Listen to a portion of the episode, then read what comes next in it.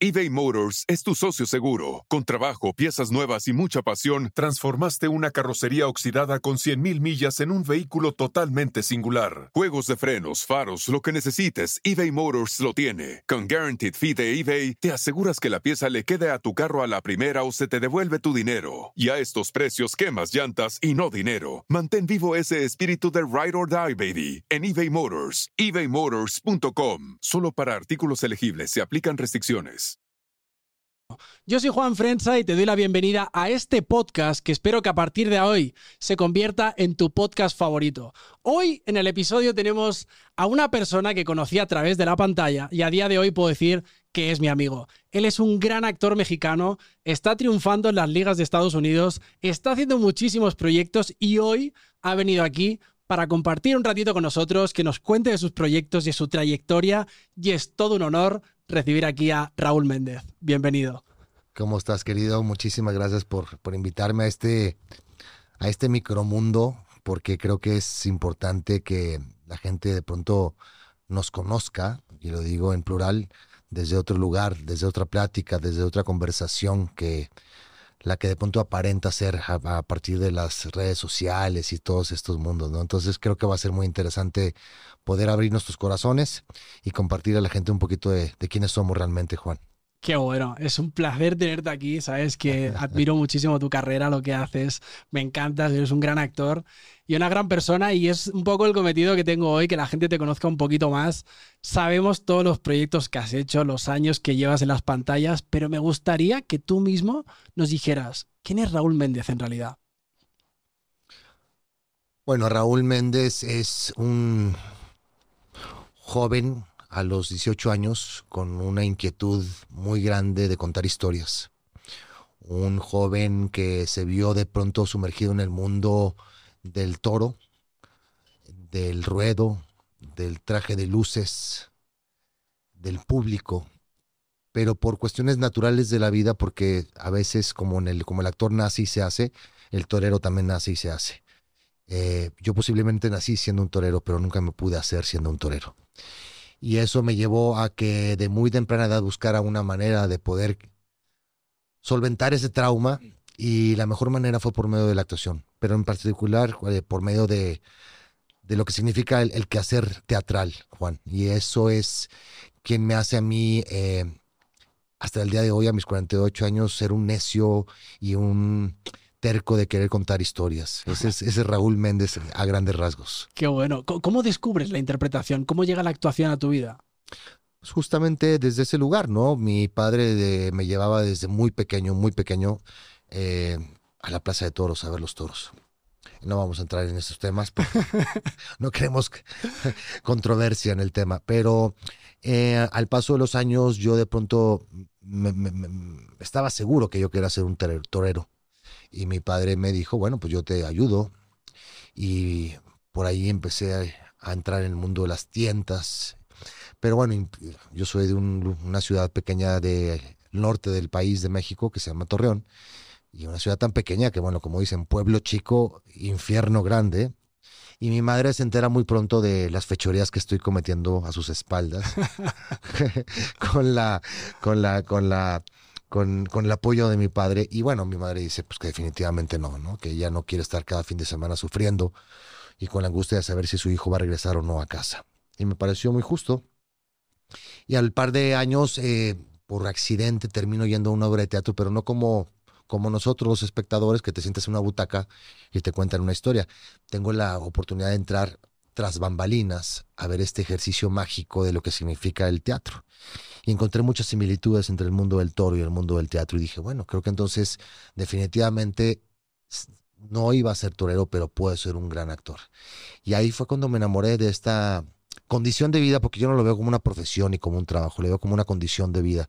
Y lo que me llevó a esto, pues fue eso, ¿no? La energía que generas hacia el espectador cuando estás eh, sobre las tablas del escenario en el teatro. Qué bueno. Ah, me, mencionas el teatro que fue como el, hilo para empezar a entrar en este mundo y hablábamos antes de empezar a grabar que el teatro eh, ha vuelto a aparecer en tu vida. Te hemos visto en, muchas películas, en series de televisión, te conoce mucho la gente a través de la pantalla, pero parece como que me decías, ¿no? Necesito volver a ese lugar de engrasar la máquina que es el teatro, ¿no? Todos sabemos que, el teatro es el, gran ejercicio, ¿no? De alguna manera del actor. Cuéntame, ¿qué, ¿tienes ganas? ¿Cómo, ¿Cómo te enfrentas a este nuevo reto de volver al teatro? Pues mira, sí, definitivamente yo vengo de una escuela, la Casa del Teatro, donde realmente todo el trabajo fue basado única y exclusivamente en el teatro. El mundo alterno, me refiero a la televisión, al cine, llegó después.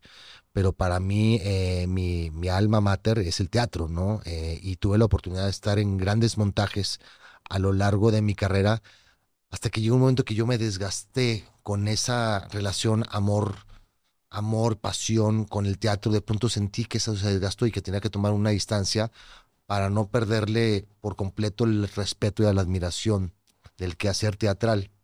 Y por muchos años me, me, alejé del teatro, de las tablas, y es cuando me ocupé más del cine y de la televisión, de trabajar hacia merced de una cámara. Y eh, pues nada, hace seis años me invitan a un reto para mí enorme que era eh, hacer teatro en Nueva York en, en, inglés, ¿sabes? Entonces de pronto estar en un escenario hablando en inglés, que no es tu lenguaje nato, eh, bajo las condiciones que exigía el personaje y la historia, pues me pareció el reto mayor que iba a tener seguramente como actor en toda la historia de mi carrera.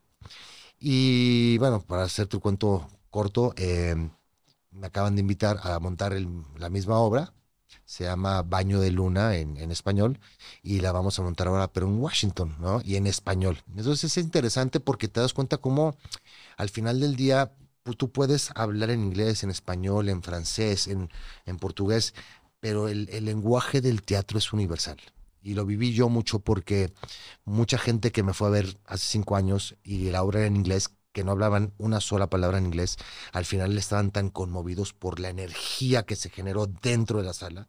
Y ahora me va a parecer muy interesante que nuestro idioma español se vuelva universal también, ¿no? Entonces, eh, ávido, ávido. Y, y ávido porque justamente eh, hablando de los artistas, del artista, el pintor tiene un lienzo, tiene sus pinceles, el músico tiene su piano, su guitarra, eh, etcétera. Eh, nosotros somos nuestro propio instrumento de trabajo. Y si no está afinado, Juan, tú sabes qué sucede. Aquello, no funciona, aquello no, no, aquello no llega, no resuena.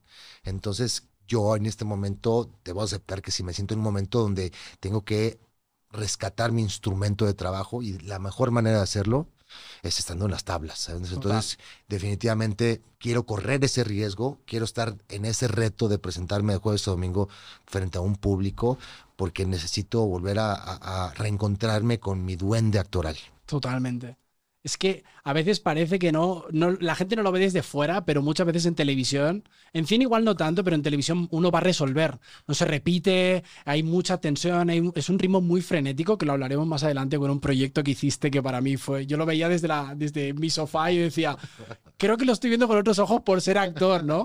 Pero creo que el teatro igual se toman más los tiempos, más ensayos, afinas más, tienes más tiempo de descubrir, puedes repetir la función, con lo cual puedes volver al día siguiente y volver a afinar aquello que igual en esa función no, no, apareció, ¿no?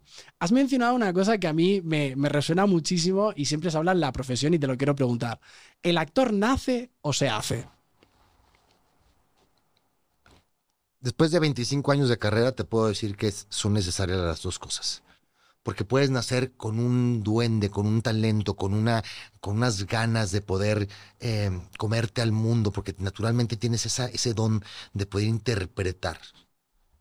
Pero hay que tener las herramientas para que esa interpretación no se vuelva eterna, para que no te quedes en los zapatos de ese personaje 24/7, que sepas a partir de las herramientas que te regala una escuela de actuación, saber en qué momento ponerte los zapatos del personaje y cómodamente quitártelos sin ningún remordimiento y sabiendo que ese personaje que se queda ahí, tal vez nunca lo vuelvas a tocar, o como bien lo dices, mañana tengo la oportunidad de reencontrarme con él, como sucede en el teatro. Entonces creo que es muy sano que el actor nazca y se haga.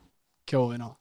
Oye, me metí en estos días en tu ficha de IMDb, que para quien no lo sepa es como una plataforma donde se registran todos los proyectos de cine y televisión, y me fui hasta el último, mejor dicho, hasta el primero. Y ponía 1998, El amor de mi vida. Sí, señor. Te quiero, te quiero, preguntar, que me cuentes un poco cómo fue esa experiencia, que eh, entiendo que fue la primera, no sé si fue cine o televisión, no recuerdo ahora. Telenovela. Telenovela. Y que me cuentes qué tan importante es para, para ti sobre todo, pero qué tan importante es el amor para cualquier cosa, ¿no? Y sobre todo para una profesión que a veces se puede ser muy cruel a momentos también. Bueno, esto lo voy a, lo voy a poner como muy claro, sobre todo para los chavos que están con la inquietud de del día de mañana dedicarse a este mundo de la actuación porque creo que es importante que lo sepan, porque si se lo llegan a decir sus maestros, tengan mucho cuidado. No hay que tatuarse la playera de la camisa ni del teatro. Somos actores y podemos trabajar en donde sea. Yo vengo de una escuela muy estricta, Juan, de cuatro años, donde eh, los maestros en general, su discurso era el actor de teatro es el verdadero actor, el mercenario, el prostituto es el que se dedica a estar frente a la cámara. Y cuatro años yo escuché, desayuné, comí, cené esa postura, donde realmente terminas creyéndotelo y donde realmente sientes que al momento de estar frente a una cámara estás siendo un prostituto del oficio. Y por hacer el destino, no me preguntes por qué, porque es una larga historia que no, tampoco es interesante en este momento. Yo termino audicionando para una telenovela para de esa manera, con el dinero que yo iba a ganar durante esta telenovela, solventar los gastos de mi escuela. Ok. Pero no de mi escuela de yo pagarme, no, sino ayudar a todos mis compañeros. Entonces, de pronto las cosas se volvieron como muy surrealistas. Pero bueno, el tema es que de pronto entro este proyecto y de pronto de ser un muchacho que está saliendo de la escuela de actuación, de pronto estoy en este proyecto donde todo el mundo lo está viendo y que nunca has tenido esa sensación de que la gente en la calle te diga, ¡Ey, el Roy! Pero así se llama el personaje. ¡Ey, el Roy! Y el... Wow, o sea, qué alcance tiene este mundo de la televisión, porque aparte en aquel tiempo, pues olvídate del streaming, era todas las noches tenías que ponerte a ver para que no se te pasara uno de los 490 capítulos. ¿Sabes? Que claro, a mi edad en ese momento hacer 100 capítulos, 120, que fue lo que duró, pues fue algo tan divertido, ¿me entiendes? Y aparte, éramos, éramos para que, para que dimensiones, éramos rivales de amores. Y siendo la historia juvenil en 1999, éramos rivales de amores Diego Luna y yo. Vamos para que tengas una idea de lo que andamos haciendo en aquel tiempo y dónde anda ahorita Diego y dónde andamos nosotros. ¡Qué bueno!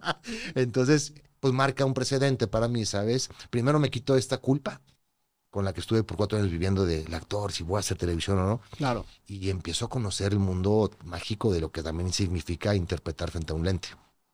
Qué fuerte, ¿no? Porque esto que has dicho, incluso yo que soy de otra generación, también lo escuché, ¿no? El actor de verdad es el actor de teatro. Y tú dices, pero esto, ¿dónde está escrito? ¿Sabes? O sea, no, porque el oficio del actor, bueno, el oficio del actor es adaptarse a cualquier medio también. Porque hay que ser también muy versátil y muy buen actor para poder hacer cine, teatro y televisión no todo el mundo sirve para hacer cine, teatro y televisión y hay grandes referentes, incluso en Hollywood, que han ido al teatro y, ha sido como de, mm, baja, bájate el escenario, pues estás haciendo el ridículo. Correcto. O sea, hay que tenerle el respeto yo creo que a todo, porque también hay quien dice, o sea, la televisión es un arte también. Es distinto porque es un medio mucho más rápido, es mucho más de producción, de números y tal, pero también es un arte ponerte ahí y decir a la primera, que queda la primera. Entonces, como eso me parece muy fuerte, ¿no? O sea, cómo estigmatizamos desde dentro de la profesión lo que es nuestro oficio.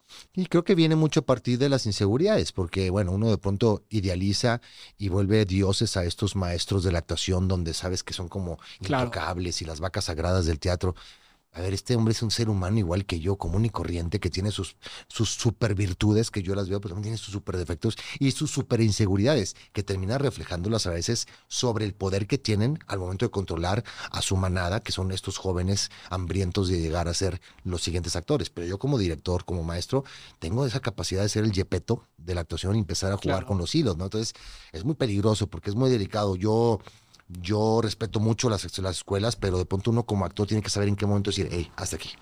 Porque si no, puedes perder el, horizonte. Me pasó, muchos compañeros de mi generación perdieron el horizonte. Y es complicado. Entonces hay que saber siempre, siempre mantener una, una, distancia sana con respecto al amor que le tenemos a la profesión. Total. En ese proyecto fue el momento en el que tú dijiste, wow, esto va a ser, de, a esto me voy a dedicar, de esto voy a vivir, o fue antes o después? Fíjate que tuve la oportunidad, igual, de una manera muy accidentada, de hacer una película En aquel tiempo el cine mexicano estaba como en esta nueva era del cine mexicano. Ok. Estamos hablando de 1997. Y están en ese momento haciendo una película, dos actores muy reconocidos, eh, Arcelia Ramírez y de- Demián Bichir, que se llamó eh, Cilantro y Perejil. Una película muy sencilla, de enredos, medio comedia. Pero bueno, la cosa es que de pronto un actor al mero momento del, del- día del llamado no llega y de emergencia Arcelia Ramírez, que me conocía por la escuela, por la casa del teatro, me dice, vente a hacer un bomberazo. Y el proceso, la primera vez que yo estoy frente a un lente, no a un público, no a los maestros, no a un escenario, fue con esa película. Entonces de pronto había toda una cantidad de elementos técnicos que obviamente nunca te habían explicado en la, en la escuela, pero esta sensación de esta cosa tan milimétrica de lo que significa actuar frente a un lente o para un lente, me pareció fascinante porque dije, ah, o sea, todo esto que yo estoy aprendiendo a hacer de esta manera en el teatro, tengo que hacer de esta manera. Claro. Wow. Y es exactamente así, porque tú trabajas en el, en el escenario para el público, desde la primera butaca hasta la última. Aquí lo que hace el lente es, y déjate de hacerlo. Y ahí donde dije, "Eh, esto es lo que yo quiero hacer. O sea, esta, esta, quiero vivir esta bipolaridad sana como actor, de vivir entre el lente y lo minimalista que es que se mete a leer tus pensamientos en, por medio de tus ojos al mundo donde tengas que proyectar esa energía en un escenario para dos mil butacas, ¿no? Ok. Hace unos meses nos encontramos en Madrid, tú y yo, Sí, señor. y recuerdo estar caminando por Madrid y me contaste una- unas anécdotas que a mí me, me volaron la cabeza, me parecieron fascinantes. Entonces he, he elegido cinco proyectos, de- desde más pronta tu carrera hasta los tiempos de hoy, que a mí en lo personal me fascinan. Son cinco proyectos que me parecen grandes producciones y me encanta lo que hiciste ahí. Entonces te, te quiero preguntar por el primero. 2005, El Zorro. ¿Cómo es que tú te quedas en ese personaje? Porque aunque me pareces un gran actor, a bote pronto yo soy el director de casting y pienso en buscar el actor para ese personaje, no pienso en ti. Y es una anécdota muy buena que me encantaría que la contaras. Pues sí, fíjate que de pronto, eh, por angas o mangas, a este personaje no lo encuentran. Están audicionando y audicionando actores, obviamente de todas las generaciones, de todos los años, de todas las envergaduras, o sea, y no, y no, y el director eh, de la película, pues no, y que este no, y no. Y un día me hablan, porque yo, yo tenía muy buena relación con la directora de casting, que se, llama, eh, se llamaba Claudia Becker, que en paz descanse, eh, y me llama Raúl, ¿quieres venir a hacer esto? Te voy a mandar nada más, pues, lo que hay del personaje, porque no hay diálogos, o sea, el personaje no habla en la película, tiene tres diálogos en la película. Entonces te vamos a mandar una de las escenas donde habla y la descripción del personaje. Entonces, claro, lo primero que yo hago es, ah, pues ya me di cuenta que no había diálogo, entonces dije, bueno, eso no me preocupa porque era en inglés, dije, bueno, pero leo la descripción del personaje. Entonces, claro, eh, era este, este guardaespalda enorme de dos metros con cara de matón, este, ¿sabes? Que fuerte, enérgico, y dije, no hay forma. Pues. O sea, no hay forma que yo, con mi, con mi físico, con mi forma, con mi energía, pues, lo logre, ¿no? Y en ese momento yo recordé, como siempre uno recuerda, dice, ay, ¿de dónde me agarro para inspirarme? Y recuerdas que Marlon Brando no lo querían los estudios para el padrino, entonces él se puso unos algodones aquí, se puso un gorrito y llegó así como un personaje al, al casting y hizo así el casting. Es él. Y Coppola dijo, pues es Marlon Brando y se queda. Y dije, pues a ver qué pasa. Y ahí voy yo, te lo juro que voy, Juan, con mis algodoncitos. Tenía en aquel tiempo un, pegamento para ponerme bi- bigotes postizos y me puse aquí, no sé de qué manera, para que se viera como, como si estuviera pegado el ojo y se me pegó realmente. Entonces llego y luego me pongo unos aritos de plástico aquí, de estos con los que engargolas los proyectos, para que la nariz se me viera así literalmente. Entonces, entonces llego y llego y me ve la directora de ¿qué te pasó, Raúl? Pero dijo, se, se puso un madrazo, cabrón, ¿no? Digo, pero no vale porque no puedo ni hablar. ¿A dónde volteo? Acción. Master, I'm here. Corte. Se cagaba de risa. La directora dijo, "Pero es que, ¿en qué momento se te ocurrió ponerte? Te, te- tienes el ojo irritado, sí, ya voy. Tres días después, me acuerdo perfectamente, un domingo, yo crudísimo, dormido en la cama, y de pronto veo el teléfono de la directora. ¿Qué pasó? ¿qué pasó, mi Ferroc? ¿Cómo está yo? ¿Qué? ¿Cómo estás, Ferroc?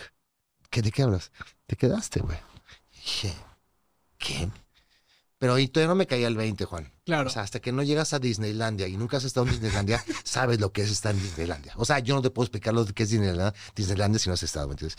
claro. Entonces llegar a este mundo de película Hollywood, Hollywood, o sea, cubre perfectamente los, los estereotipos de la película de Hollywood con esta industria, con este, con este, con este presupuesto.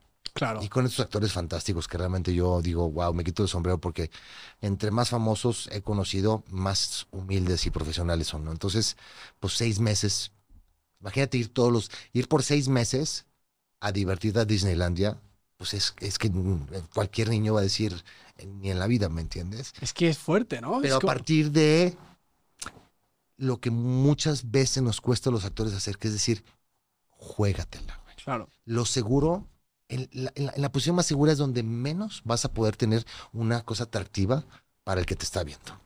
Total. Entonces, pues, no tenía con qué, o- o- o- all in, o sea, todas las cartas adentro, ¿me entiendes?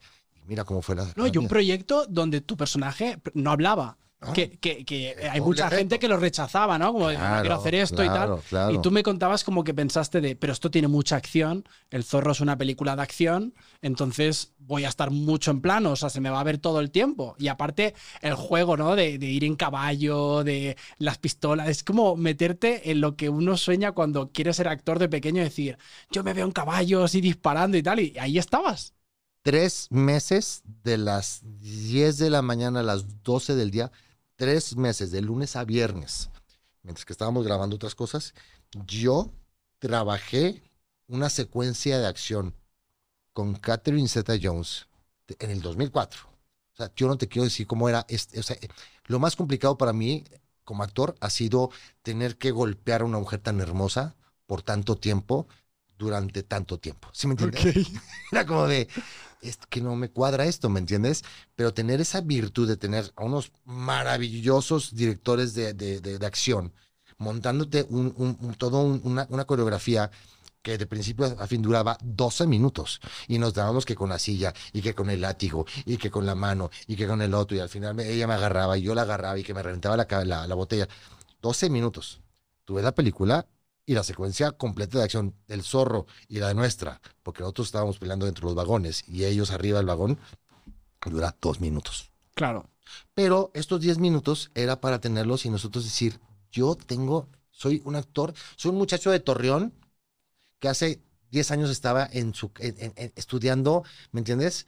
Y ahorita estoy peleándome con esta mujer. No, no hay forma de dimensionarlo, ¿sabes? Y por seis meses rodar una película, Juan, una película promedio, bueno, en el mejor de los casos son cuatro o cinco semanas, ¿me entiendes? Seis meses, cabrón. Y sin ningún problema económico decir, no, pues eso no se puede hacer. No, hazlo, hazlo y hazlo cuatro veces. Claro. Con no una cámara, seis cámaras, ¿me entiendes? Entonces, pues son de esas cosas que yo digo, Dios es, es maravilloso porque me puso en este lugar para aprender mucho. ¿Cómo, cómo, cómo te mantienes en, ese, en esos seis meses? O sea, cuando llegas, ¿te abrumó? O sea, lle- llegas a Hollywood, ¿no? Un chico de Torreón que está relativamente trabajando en México, que ya tiene sus proyectos, que ha empezado su carrera, pero llegas a Hollywood. Catherine Zeta-Jones, eh, Antonio Banderas, todo el elenco de la película, Hollywood, seis meses. ¿Cómo, cómo- o sea, ¿qué pasó en ti? O sea, ¿cómo, o sea, ¿no te abrumó en algún momento? No, porque justamente me di cuenta que entre más grande, entre más importante, entre más famoso, Más fácil. Más fácil y más profesionales. La disciplina que hay comparando el mundo de cómo se produce en Estados Unidos con el mundo de México, entiendo que es muchísimo a partir de lo profesional y disciplinados que son para hacer que el cine se vuelva una industria en Estados Unidos. Claro. Es impresionante, Juan. O sea, es una cosa abrumadora cómo todo funciona como relojito. Pero lo sorprendente es ver que las cabezas de estas películas son americanos, pero el resto son gente, por ejemplo, cuando El Zorro se filmó en México, éramos puros mexicanos. Y mexicanos trabajando de una manera profesional como lo quisieran en cualquier otro lado. Entonces, te das cuenta que al final del día no tiene que ver con que si es Estados Unidos o México, que si tiene 100 millones o 10 millones. Es la manera en que tú abordas un proyecto para que ese proyecto se vuelva un éxito el día de mañana. No, y al final cuando dicen acción, da igual que tengas a Antonio Banderas, a Christian Bale, a, tu vecino, al que está estudiando por primera vez, es acto de generosidad, me pongo ahí con toda mi verdad y empiezo, ¿no? O sea, al final, porque muchas veces pensamos que no somos mejores porque, a ver, si no eres capaz de hacerlo con cualquiera, no vas a ser capaz de hacerlo tampoco luego llegando allí, ¿no? O sea, al final el hecho es el mismo. Quitas los focos, quitas las cámaras, quitas el dinero y te reduces a- a- al oficio y es tú y yo con un texto a, a defenderlo, ¿no? Al final es lo mismo, solo que, claro, el escenario y el dinero acompañan muchísimo para que eso quede pues, mejor y llega más gente y todo, ¿no? O, o no, o no piensas así. 100%. O sea, al final del día puedes quitar toda la parafernalia y estamos tú y yo, como estamos tú y yo ahorita, vestidos los dos de negro, en un espacio vacío, podemos contar una verdad profunda, una historia completamente llegadora, entrañable, porque al final del día, con todo lo que está pasando ahora, que después ya platicaremos de la tecnología, de la inteligencia artificial, pues, no, es que si no estamos tú y yo no sucede nada. Total. Tengas, tengas lo que tengas a nivel eh, tecnología y lo que tú quieras, esto hace que una ficción, una historia sea verdadera. Dos personas viéndose los ojos, escuchándose. No esperando a ver en- a qué hora mi texto. Y te, te comiste mi texto. No es, te escucho, reacciono. Y eso es donde realmente existe la sutileza de los grandes momentos de la actuación en Star Wars o en la película más independiente del mundo. Claro, totalmente. Al final, si eres profesional, eres profesional en cualquier contexto y en cualquier producción. Me voy a saltar unos años en tu carrera y voy a llegar a un punto que yo creo que fue un punto clave, ahora me dirás tú si fue así o no, con un personaje llamado Chacorta, una serie de televisión producida por Telemundo, si no recuerdo mal, que se llama Sí. El Señor de los Cielos. O sea, una serie que yo creo que ya aunque tu carrera estaba ya, evidentemente eras un actor conocido, un actor reconocido en México, que trabajabas y tal, esto sí supuso de alguna manera a nivel mediático un antes y un después en tu carrera, ¿verdad? 100%. 100%. Y, y son estas cosas que también de pronto como actores pecamos de estar buscando el proyecto que nos va a llevar a tal lugar. ¿no? Entonces estás con una obsesión de trabajar con fulanito porque como él ya dirigió y ya hizo tal, entonces estás como muy obsesionado. Cuando de pronto, casi era mi mentalidad en ese momento, eh, cuando estás más ocupado en, yo quiero contar historias. O sea, yo quiero tener que, yo quiero, yo necesito que me llegue un proyecto que sea para mí un reto y me exija algún tipo de, de sacrificio. Ujú. Y de pronto me llega la llamada de una gran, gran amiga, eh, directora de casting, Ana Celia Urquidi. Me dice, Raúl, estoy preparando un proyecto para justamente para Telemundo. Es una historia basada en narcotráfico. Es la historia de Amado Carrillo, un narcotraficante de los noventas, y la van a hacer este para Telemundo. Dije, ok, y luego me gustaría que estuvieras en el proyecto. ah, ok. A ver, este, Directo, ¿eh? directo. Ok. Me, gustaría ofrecerte al perso- un personaje muy importante que es el hermano del protagonista, porque creo que ustedes dos pueden hacer un equipo muy padre. Te conozco a ti muy bien, conozco muy bien a Rafa. Y dije, bueno, Eh, digo, pero no estoy entendiendo. Tú, o sea, una, una ¿y quién la escribe? Luis Erkovich, eh, un gran este, escritor eh, venezolano. Este, ah, ok. Entonces la historia es de, mexi- de mexicanos, pero la van a contar, la van a escribir gente que no son mexicanos. ¿Y dónde se va a hacer? ¿Quién la va a producir? Telemundo. Ah, gente de Estados Unidos. Dije, ¿cómo le vas a hacer para, para contar una historia de México bajo estas condiciones? Y dice, mira, no te preocupes. Es un proyecto que va para Estados Unidos nada más. Entiendo que te preocupe tu, tu, tu carrera, tu prestigio. Puede ser un proyecto que pues, pueda ser al final del día, si no pasa nada con el proyecto, tú no te preocupes. Hay muy buen dinero. Que en ese momento también dije, bueno, pues creo que también es la primera vez que puedo ganar una cantidad de dinero interesante en un proyecto de televisión o de cine. Cuando me pusieron las cifras dije, ah, yo lo hago con mucho gusto, pero sin ninguna expectativa.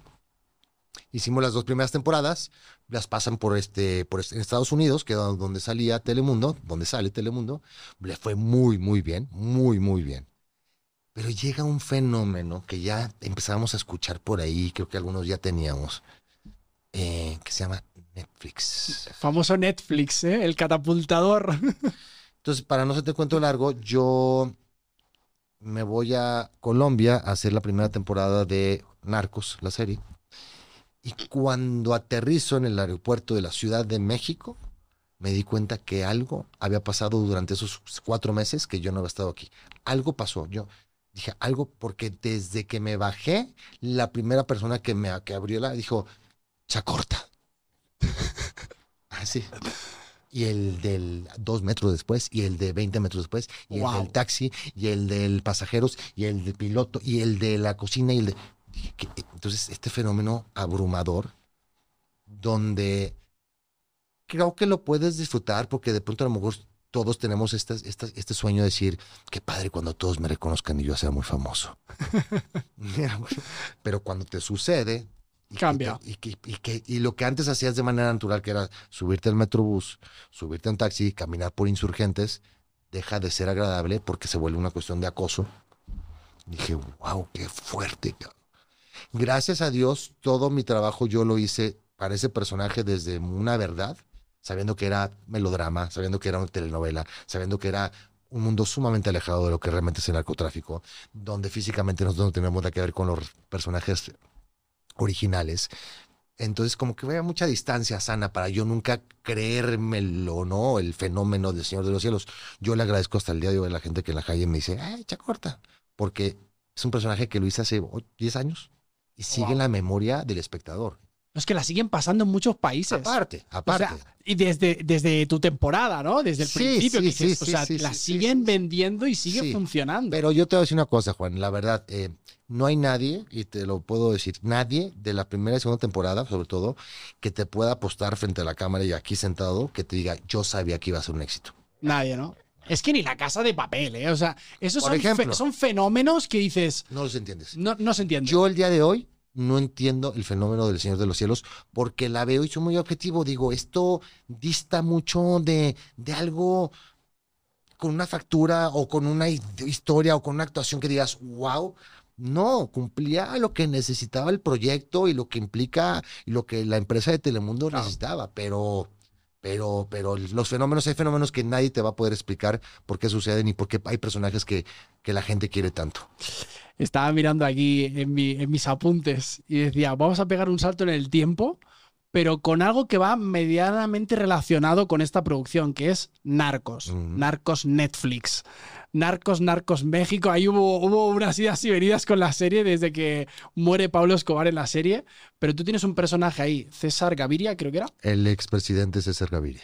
Cuéntame cómo es llegar ahí. O sea, ¿crees que, porque vamos a hablar de más proyectos que van en esa línea en tu carrera a partir de este momento, ¿crees que el hecho de haber eh, salido en El Señor de los Cielos tuvo una repercusión en que empezaran a contar contigo a niveles más... O sea, Netflix se ha vuelto muy internacional, ¿no? Entonces siempre como que intentan tener actores y actrices conocidos de distintos Mm. países y entonces tú empiezas a saltar a producciones más... Aunque habías hecho El Zorro y habías hecho otras cosas como más internacionales y de repente apareces en Narcos. ¿Esto es una repercusión del Señor de los Cielos? Para nada. Ok. Y mira cómo es la vida. Ten cuidado con lo que pides porque se puede volver realidad, ¿no? Guau. Para bien o para mal. Yo vengo de estas dos temporadas abrumadoras de este fenómeno del, de- del Señor de los Cielos. Y sí, efectivamente en México empiezo a ver que entonces ya la gente que se me acerca, que antes no se me acercaba, pero ahora sí tienen este interés por, por el fenómeno mediático, me empiezan a invitar a proyectos donde, claro, todo tiene que ver con narcotráfico, personajes, el malo de la historia, lo digo muy en el sentido cliché, eh, personajes muy acartonados, villanos. Y yo digo, pues ya topé con pared, o sea, ya me topé, porque entonces ahora, o sea, en México que voy, voy a hacer toda mi vida malos, porque hice a un personaje muy bueno, lo hice muy malo, ¿cómo, cómo, o sea, cómo funciona esto? Y entonces fue cuando yo dije, creo que tengo que tener un plan de emergencia de salida, ¿no? Una salida de emergencia que fue para mí Los Ángeles, Estados Unidos. En ese momento yo hice una película con Kate del Castillo. Kate del Castillo ya lleva muchos años en Los Ángeles, me dice, vente a Los Ángeles. Tú, por, por, lo que estás buscando, porque sabes inglés y, y por tu currículum, creo que puedes lograr cosas en Los Ángeles. Y sobre todo, puedes empezar de cero, porque si ya sentiste que, que topaste con pared, va a ser muy difícil que te saquen de ese estereotipo en México. Porque así funciona en cualquier lado, ¿no? Y fue lo que hice. Y para eso, entonces yo em, tengo una cercanía con una manager en aquel tiempo y ella me empieza a mandar audiciones. Y me manda un día una audición donde no decía más que descripción de hombre-mujer, ¿no? Hombre platicando con su mujer en en la biblioteca. Él se quita en un momento los calcetines y le dice a su mujer que está muy preocupado por lo que pueda llegar a suceder el día de mañana con su familia. Esa era una escena. Y la otra escena era una escena hablando un, él con un otro hombre sobre política. Pero política no geográficamente situada ni nada. O sea, era completamente lo más abstracto que yo he leído como un casting, donde de qué te agarras, pues de los elementos que están ahí que no te, no te los estás inventando, están ahí, ¿me entiendes? Yo veo un hombre que se quita los calcetines frente a su mujer y dice, estoy preocupado, pues es un tema corporal, decir, pues, estoy preocupado, güey. O sea, ¿qué te está dando eso, no? Volverte como el Sherlock Holmes. Y eso fue lo único, Juan. Corte A, yo estoy subiendo en un avión para ir a hacer una serie, la cual todavía ni siquiera sabía el nombre había una muy buena negociación. Sabíamos que era para Netflix, que en ese momento ya sabemos que, ajá, ah, esto es para Netflix, ajá, yo me subo en el avión que me diga, vámonos. Y producción original de ellos, americana, pues claro, los, los, números en términos ya de negociación como sueldo eran completamente, diametralmente opuestos a lo que significa México, ¿no? Entonces dije, yo me voy. Y llego y de pronto me descubro que estoy contando la historia de de este mundo del narcotráfico, de cómo empieza el mundo del narcotráfico, de cómo empieza a, generarse este, este nombre y este mito sobre Pablo Escobar. Pero sobre todo a me toca que digo, ah, o sea, mi personaje está vivo, porque en El Señor de los Cielos ni se sabía estaba vivo o muerto mi personaje, entonces yo como que no jugaba, pero aquí dije, yo voy a representar a un hombre que, pues que tiene un peso muy importante en la historia de un país y como mexicano, entonces claro, fue una dimensión de decir, no sé cómo terminé otra vez en el mundo del narcotráfico, pero gracias a Dios me está dando la oportunidad, la vida, de brincarme al otro lado, de la justicia, de la política, del traje, de la cordura, de la exposición desde otro lugar que no sea el lugar del villano o del narcotraficante que ya la gente conocía muy bien en México. Entonces, nunca tuvo que ver una cosa con la otra, ni siquiera, es más, así te lo cuento, ni siquiera la gente de Netflix en su momento sabía de El Señor de los Cielos como para mí involucrarme en este proyecto. Cero. Claro. Entonces fue muy interesante porque yo necesitaba romper como con esta idea que la gente tenía de mí, decir, yo nada más te puedo ver a ti como narcotraficante malo, sombrero y hebilla. No, de punto de la vida me dijo, no, dales, dales, este, dales esta opción. Entonces, claro, entre un, narcotraficante como este y un presidente como este, pues ya logré encontrar un equilibrio para mí y pues también para que la gente que te contrata o te invita a sus proyectos te pueda ver como con el abanico de posibilidades de lo que puedes llegar a representar. Qué bueno. eBay Motors es tu socio seguro. Con trabajo, piezas nuevas y mucha pasión, transformaste una carrocería oxidada con 100.000 millas en un vehículo totalmente singular. Juegos de frenos, faros, lo que necesites, eBay Motors lo tiene. Con Guaranteed Fee de eBay, te aseguras que la pieza le quede a tu carro a la primera o se te devuelve tu dinero. Y a estos precios, quemas llantas y no dinero. Mantén vivo ese espíritu de Ride or Die, baby, en eBay Motors. ebaymotors.com. Solo para artículos elegibles se aplican restricciones. Oye, te voy a hacer una pregunta un poco delicada, o sea, si quieres nos la saltamos, pero me gustaría saber tu opinión como actor, como mexicano. ¿Qué piensas de las narcoseries? Porque han habido muchos actores, por ejemplo, incluso el actor que no recuerdo el nombre que interpretaba a la serie del Chapo, y él decía, dice, claro, para mí está siendo muy fuerte porque salgo a la calle y los niños me dicen, yo de mayor quiero ser como tú. Dice, ¿como yo qué? ¿Como yo actor? Dice, no, como, como tú, o sea, lo que haces, o sea, quién eres en la serie. Incluso el propio actor entró en una controversia de decir, hostia, esto está siendo un poco, o sea, porque hubo un boom en México de narcoseries. Narcoseries, historias del narco, del narco, del narco. Entonces tú dices, pasa algo en los espectadores, incluso nosotros a veces, cuando tú estás viendo una narcoserie, que sin querer te pones del lado del, del narco. O sea, yo recuerdo estar viendo Narcos la, la, primera temporada con Pablo Escobar. Yo no quería que lo mataran. Hasta que racionalizas y dices, a ver.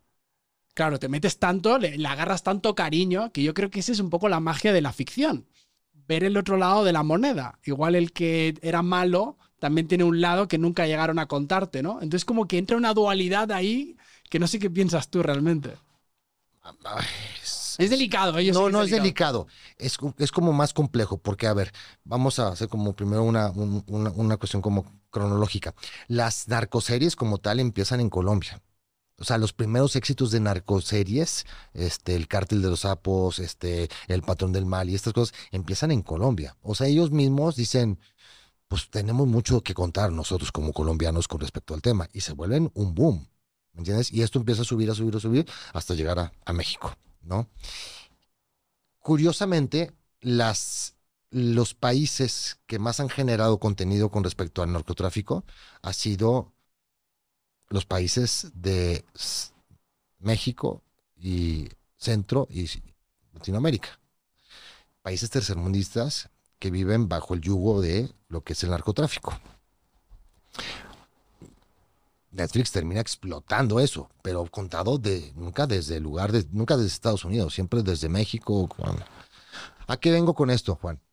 Que evidentemente nosotros tenemos un problema muy serio, los países tercermundistas, con el mundo del narcotráfico, por algo que hemos alimentado nosotros mismos, que es por medio de la corrupción, ¿no? Y por medio de las ligas directas entre la política y el narcotráfico, la narcopolítica. Entonces, es muy fácil querer señalar al otro como el malo, pero siempre que señalas así, es como si estuvieras señalándote así, ¿me entiendes? Entonces, eh, ¿por qué hay este fenómeno de pronto de que, lo, como tú lo decías, que los niños quieren ser como los narcotraficantes?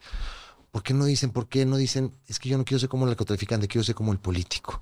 Yo quiero ser como mi presidente. Total. Yo no he escuchado a niños que digan, ay, yo quiero ser como mi presidente. No, quieren ser como el narcotraficante porque hay un tema de, primero, de un, es, es como desenmascarar al enmascarado. Es como en la lucha libre cuando le quitan la máscara al luchador libre. Uf, por fin conoces a la verdadera persona. Antes es un misterio. El narcotráfico es lo mismo. O sea, tú no sabes cuál es la verdadera vida de un narcotraficante. Claro. Te la imaginas por las series. Y lo que ves en la televisión y lo que te cuentan. Y también, pues, la, la nota tiene que estar como muy llevada para marcar quiénes son los malos, quiénes son los buenos. Entonces, en ese sentido, creo que lo que sucede mucho es que nosotros de pronto tomamos partido por los narcotraficantes porque es una vida que no conocemos. O sea, la parte buena o la parte legal o la parte política o la parte de los policías, esa sí lo vemos todos los días.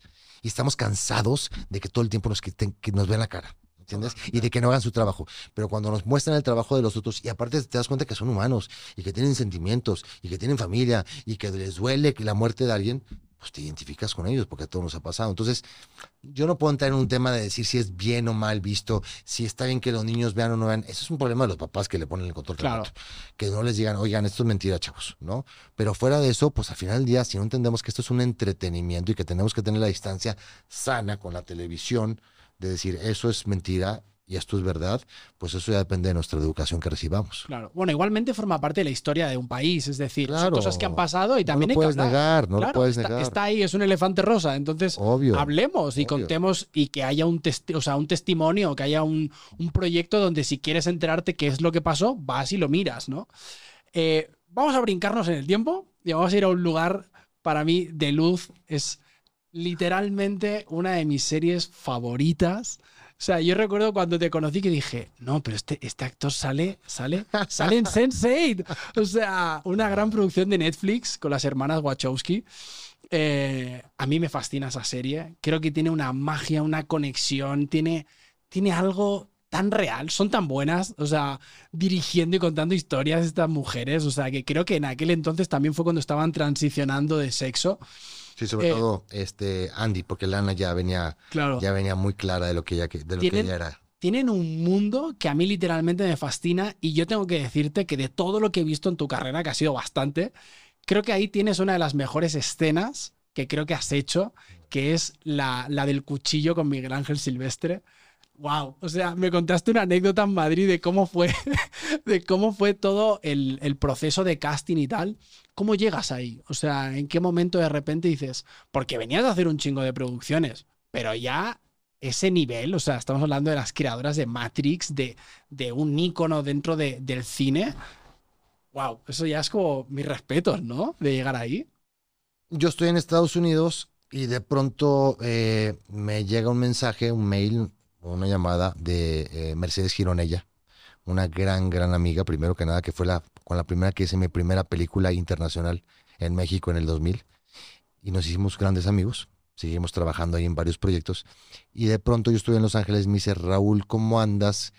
Porque te quiero mandar eh, unas líneas para ver si quieres audicionar para un proyecto muy importante de Netflix que entonces ya en ese momento otra vez, fíjate cómo es la vida, ya te vas acostumbrando a los, a los códigos, porque si bien ahorita todo es como muy en secreto y tienes que firmar un acuerdo, tienes que dar tu vida para poder leer una escena, o sea, ya es una cosa exagerada, pero bueno, en aquel tiempo entonces ya eran como, había como ciertos, ciertas claves y códigos que era de, entonces era de, Raúl, este es el proyecto de este año de Netflix original americana y están involucrados gente, no te puedo decir, pero de Matrix. así de, ok, te puedo mandar una escena así, perfecto. Claro, no dimensionas, o sea, hay como, como señales, ¿sabes? Y entonces, claro, yo mando mi audición, hago mi audición y este, no vuelvo a saber nada de ellos. Y de pronto me habla Mercedes Gironella eh, no, mi manager en aquel tiempo, y me dice, no se ha habido nada. No, no, no, déjame investigar, me dice mi manager. Entonces, total, me habla mi manager, oye, pues que buena y mala. La mala, le digo primero, este, pues no, no, que no, no, que no los convenciste para el personaje eh, principal. Em, un poquito para hacer como el resumen. Para los que no han visto Sense8, eh, es, una, es, una, historia que sucede en ocho países. Y una de las historias sucede en México. Entonces, ¿qué hacen normalmente en estas producciones? Pues contratan a una directora de casting en cada país pues para armar el reparto de esa historia. Entonces, bueno, Mercedes ella era la encargada de este reparto. Y entonces, este, Lito, que ese era el personaje principal, eh, para el cual yo audicioné, pues, no les di porque, me, porque no, mi energía era, ellos necesitaban una energía más suave que yo no entendía en ese momento a qué se refería con una energía más suave, pero entendí, dije, oye, pero yo puedo actuar más tranquilo, o sea, porque yo le di la escena y me, pareció que el cuate, sí, no, no, pero no te preocupes, quieren proponerte para otro personaje, pero no te ven en el personaje, o sea, quieren hacerlo porque tu energía les gustó mucho para el personaje, pero físicamente no eres el personaje. Entonces dije, ah, perfecto. Esos son los retos que a mí me encanta, porque es de cómo convences al que te está viendo de que no tiene que ver con esto, sino con esto, ¿no? Y mandó mi casting, me dice, pues que les gustaste mucho, pero que físicamente no te ven que puedas lograr ser esta persona que realmente provoque mucho miedo y retar al protagonista, porque ya tienen al protagonista. Dije, ah, perfecto, entonces, ¿qué sucede? Te quieren ver en Los Ángeles el sábado que entra, en la oficina de Carmen Cuba, que es la jefa de este proyecto, la, el cerebro del, del, de, este proyecto en el sentido de casting, para verte con el protagonista. El protagonista, no, no, no, no, no fulanito de tal, él el protagonista. Entonces, pues yo voy a verme con el protagonista. Claro. Y veo la escena, la leo, la trabajo muchísimo, la trabajo muchísimo y la, la lee mi manager y me dice, Raúl, todo está muy bien. Te voy a decir cómo trabajamos en Estados Unidos comparado con México. O sea, aquí yo te recomiendo que esto pues si no es de agarrarlo, o sea, agárralo pero suave, o sea, y esto hazlo así. Y cuando lo del cuchillo, pues márcale el cuchillo. Pero no se te ocurra por ningún minuto sacar un cuchillo, porque te pueden demandar. Y dije, ah, perfecto, ya, ya sabes como que dicen los gringos super cuadrados. Y ahí voy a mi casting y pasa por mí un taxi. Y cuando cruzo la casa de mi amigo con el que me estaba quedando, paso por la cocina. No sé por qué, güey. me cagó, güey, me meto güey. Ay, güey, ay, voy, güey, en un pinche taxi, ¿no? Llego y me encuentro, pues, este cabrón súper gala, ¿no? Miguel Ángel Silvestre. ¿Qué tal? ¿Cómo estás? Le digo, ¿qué pasó? Ni idea de quién era. Nunca lo había visto en mi vida. ¿Nunca habías visto a Miguel Ángel Silvestre? En mi vida sabía, no, no, o sea, pues en ese momento me lo presentaron porque todo era tan secreto. Claro. Y él estaba, pues ya, en ya estaba en lito, ya estaba, ya estaba en personaje. Y ah, literalmente, Miguel Ángel Silvestre y yo, sentados frente a frente, Carmen Cuba con una persona en la cámara. ¿Vamos a pasar la escena? Sí, perfecto. Okay. Bueno, vamos a grabar. ¿Queremos hacer una escena? Sí. ¿Qué hacemos? ¿Grabamos ya?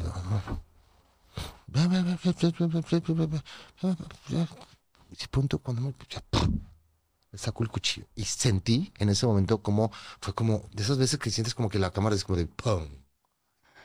Y veo la cara de Miguel Ángel, Vuelto nada. o sea, amarillo, y yo con una tranquilidad, porque era como de, güey, ¿cómo estoy disfrutando de esta pendejada que estoy haciendo?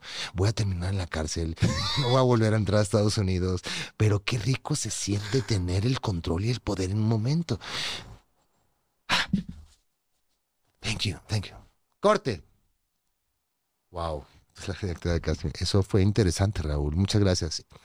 Este, bueno, hasta luego, Miguel Ángel. Hasta luego. Gracias. Yo de, güey. Salgo, me estaba esperando mi manager afuera. Me dice, ¿cómo te fue? Dije, pues no sé por qué hice esto. No, ¿qué hiciste? Corre, pues. No sabes no, el problema que nos podemos meter. podemos- Tres horas después, te quedas en el personaje. Wow. ¿De qué depende? ¿Qué hice bien? ¿Qué fue mi acierto? Como pensé bien esto, como la manera en que dije. los dos referentes que yo tengo en mi vida, como de si piensas demasiado las cosas no salen, es el zorro y esta de, de ¿cómo se llama? De Sensei, ¿sabes? Hay cosas que no puedes llevarlas bajo control. Ojo, vas a llevar una- un cuchillo, claro que yo no me llevo el cuchillo más filoso, ¿me entiendes? Ni mucho menos. Y saber que si lo vas a hacer, lo tienes que hacer de una manera en donde no vas a lastimar a tu compañero, nunca, obviamente Claro. pero tener esa sensación de la sorpresa y para mí también, ¿sabes? De ver cómo va a reaccionar, porque puede haber dicho de, corte, corte, ¿qué te pasa, imbécil? No, pudo, pudo haber pasado todo. O Carmen Cuba cortar y mandar a la seguridad para que me sacaran del estudio, no sé. Todo sucede, pero esa adrenalina es lo que te provoca, creo que como actor, sentir que te ganaste el personaje por arriesgarte y no por una posición cómoda de quién eres, Claro. ¿no? Hostia, es, es una gran anécdota porque la gran mayoría de veces los actores llegamos, sobre todo cuando no tenemos tanta experiencia y, Muy y tiramos muy de lo que somos nosotros, ¿no? No hay tanta preparación. Y creo que el arriesgarte, pues como todo, ¿no? Cuando tomas un riesgo te puede salir muy bien, muy mal, pueden pasar mil cosas. Pero creo que una de las cosas que más te pueden satisfacer a ti mismo es decir, me quedé, no me quedé, pero hice lo que quería hacer. Evidentemente tomando las precauciones, Siempre, tomando, claro, siempre claro, cuidando claro. al compañero. Siempre. Pero dices, oye, ¿voy a hacer lo que esperan que haga Claro. o realmente voy a arriesgarme? Aparte en una industria como Hollywood, o sea, estamos hablando de las hermanas Wachowski, estamos hablando de un ni- el, el nivel más top que puede haber dentro de la industria, o sea, las grandes ligas. Sí. ¿Qué buscan?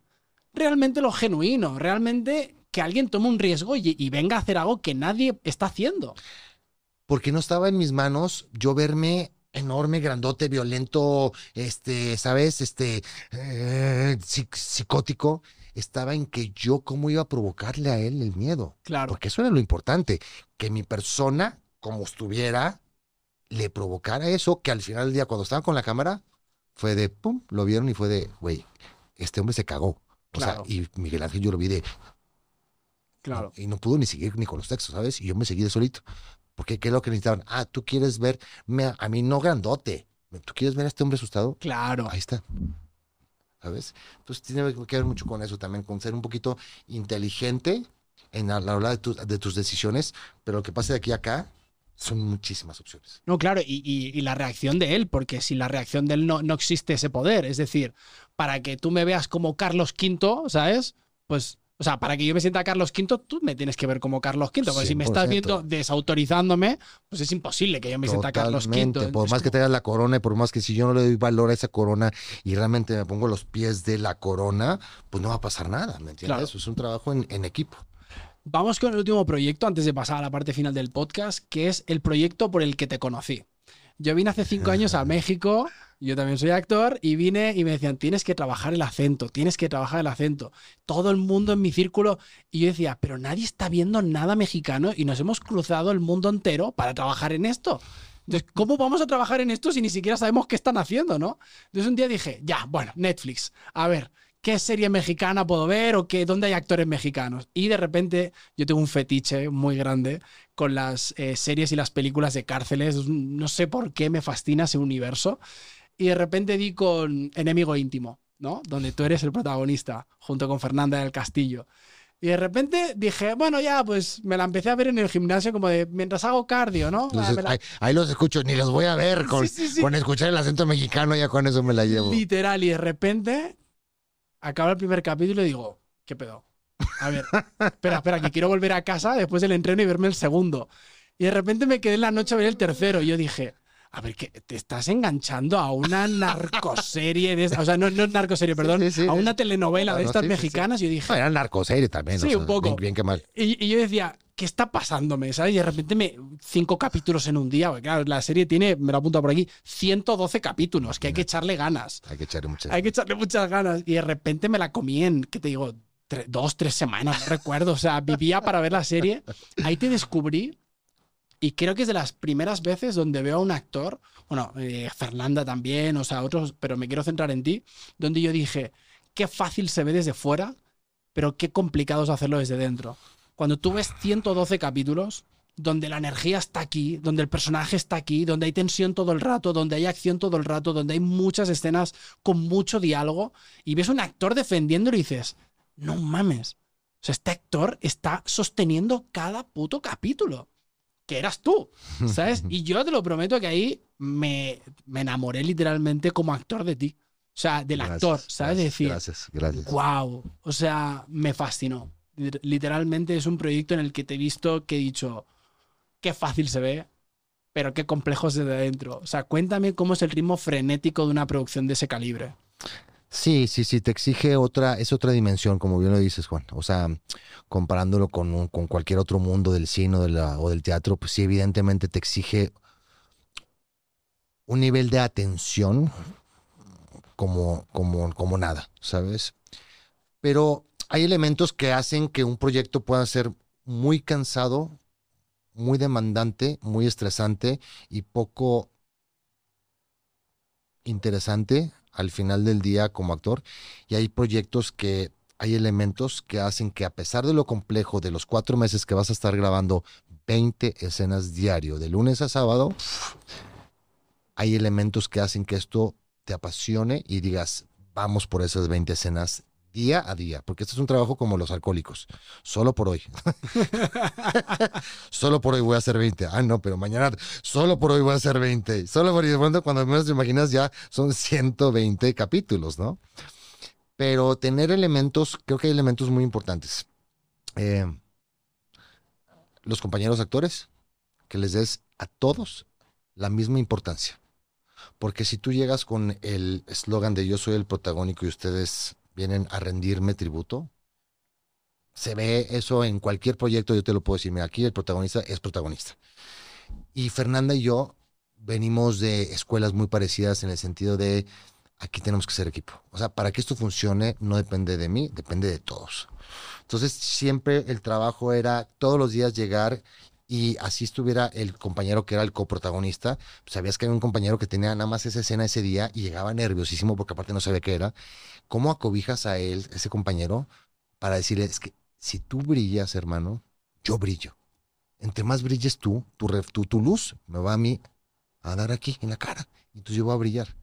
Entonces, darle la misma importancia a todos los compañeros, por un lado, a nivel actoral, y darles toda la importancia a los compañeros en el sentido de lo que se vive afuera de un proyecto, ¿me entiendes? Porque de pronto era de, pues no nos están pagando y ya vamos cuatro semanas de que no nos pagan, y es como de, ¿por qué? ¿No? Entonces, ¿qué hacer? Aparte, tienes que entrar como líder sindical a, a defender a tus compañeros y, y se vuelve muy interesante porque, evidentemente, cuando eres el capitán de un barco, sí tienes que tener como esa capacidad de a todos ayudarlos a que vayan hacia el mismo lado, ¿sabes? Y llega un momento en que aquello se vuelve como ir al gimnasio, Juan. O sea, tú vas un- al gimnasio y nunca has ido, pues claro, el día siguiente estás molido. Pero una vez que vas agarrando el ritmo, sobre todo a nivel memoria, pues como dices, ¿cómo te aprendes 20 escenas en, en- en- en un, para un día? 20 escenas. Porque este es un músculo maravilloso, ¿sabes? Ahora, de pronto había escenas que las lees y dices, esto que está escrito no lo entiendo. Ojo, actores que van a empezar, si hay un texto que no lo entienden, fuera del teatro, evidentemente, eh, entiendan la idea y digan la idea. No digan el texto como está, porque se va a, se va a escuchar como un texto. Díganlo e interpretenlo ustedes a partir de lo que están entendiendo para que eso se vuelva orgánico y lo, al momento que lo actúen se vuelva como que sí lo, di- lo dicen ellos o lo dices tú, no que lo escribió alguien más, ¿no? Claro. Entonces, hacer ese ejercicio también de evaluación rapidísimo, inmediato, decir cómo decir los textos para que sean reales. y luego mantener la energía, como bien lo dice, porque de pronto, pues este tema de andar persiguiendo a malos, pues no es como tan fácil, ¿no? No, es cansado. Más grande, cansadito. Pero pues es parte de la demanda que te exige y creo que es donde realmente uno se da cuenta si está hecho para uno, para esta profesión, ese tipo de proyectos. Porque hay otros proyectos como pues, Narcos que grabamos dos, tres escenas al día, y Claro. 25 planos y 8 millones de dólares para cada capítulo.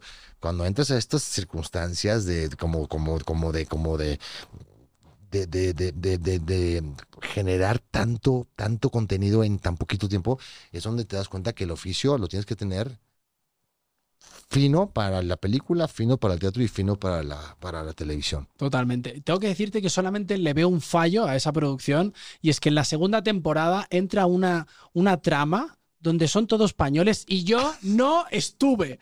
Yo estaba en mi casa diciendo, pero ¿en qué momento yo no me he quedado en un personaje aquí? Pues es que estabas pintadito, pero pintadito, querido. Estaba pintadito. Querido Raúl, vamos a pasar a un estadio distinto. Te quiero hacer varias preguntas eh, respecto a la profesión. Me y la primera es, ¿cómo ves el mercado del cine y la televisión en México? Pues lo veo que ha- se ha abierto mucho. es- es- eh, hay un espectro muy amplio gracias a, pues no solamente a la cantidad de salas que tenemos a nivel sala cinematográfica, pero a nivel streaming, pues Las también. plataformas. Las plataformas han generado ahorita una cantidad de contenido. No hablemos de calidad. Estamos hablando de las oportunidades, ¿no? Claro. Ya como actor tú sabrás si haces o no haces el proyecto dependiendo de el guion, dependiendo de los personajes, el presupuesto. Pero en términos de, de oportunidades, creo que hay un mundo muy, muy, muy, muy amplio de, de generar eh, cine y de generar muchísimas, muchísimas películas. Cuéntame algo. Hay una de las cosas que a veces parece que las entrevistas a los actores nunca se menciona y a mí como actor siempre me ha llamado la atención lo poco que se habla de la salud mental dentro del mundo de los actores y las actrices y dentro de, de la industria del cine y la televisión, ¿no? Cuéntame, o sea, tú, aunque perteneces a una generación muy distinta que ha crecido con otras cosas que ahora hablaremos, ¿cómo manejas tu salud mental? ¿Ha habido momentos en alguna producción o en, tu vida personal de decir, wow, necesito ir a terapia, necesito ayuda con esto porque creo que si no me voy a desajustar? No. Y otra vez, regresemos al principio de nuestra plática. Creo que teniendo las herramientas, vamos a hablar si eres una persona que, un plomero, que tiene que ir a arreglar una situación a una casa, pues llevas una caja de herramientas. Y dependiendo de la situación o de la gravedad de la situación, pues es la cantidad de herramientas que usas. Y lo mismo a mí me sucede, por eso insisto que un actor nace y se hace.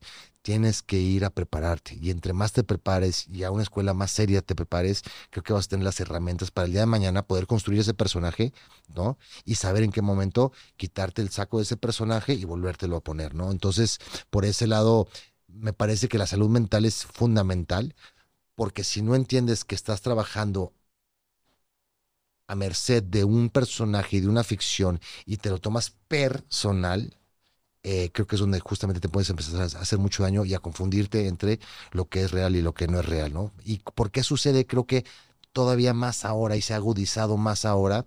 Siempre ha habido casos, ¿no? De grandes actores que de pronto eh, Sí. terminan de confundirse entre la ficción y la realidad y terminan suicidándose o, o muriéndose por circunstancias extrañas.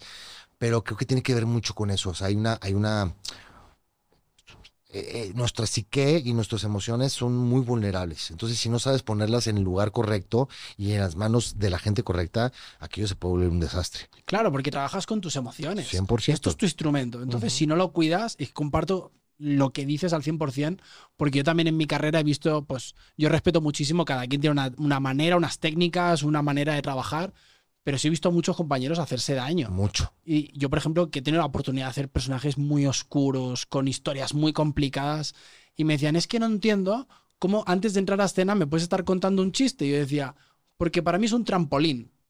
O sea, yo ahora me meto al escenario y me tiro de un trampolín, o sea, de 0 a 100, y entro a, a- a matar con lo que me toca hacer. Pero yo soy incapaz, y lo he hecho, eh, como todo actor, yo creo, en algún momento de mi vida, de meterme en el personaje durante horas y no salirme y tal, y decir, esto, esto, esto no está funcionando, ¿sabes? O sea, me estoy metiendo en algo que no.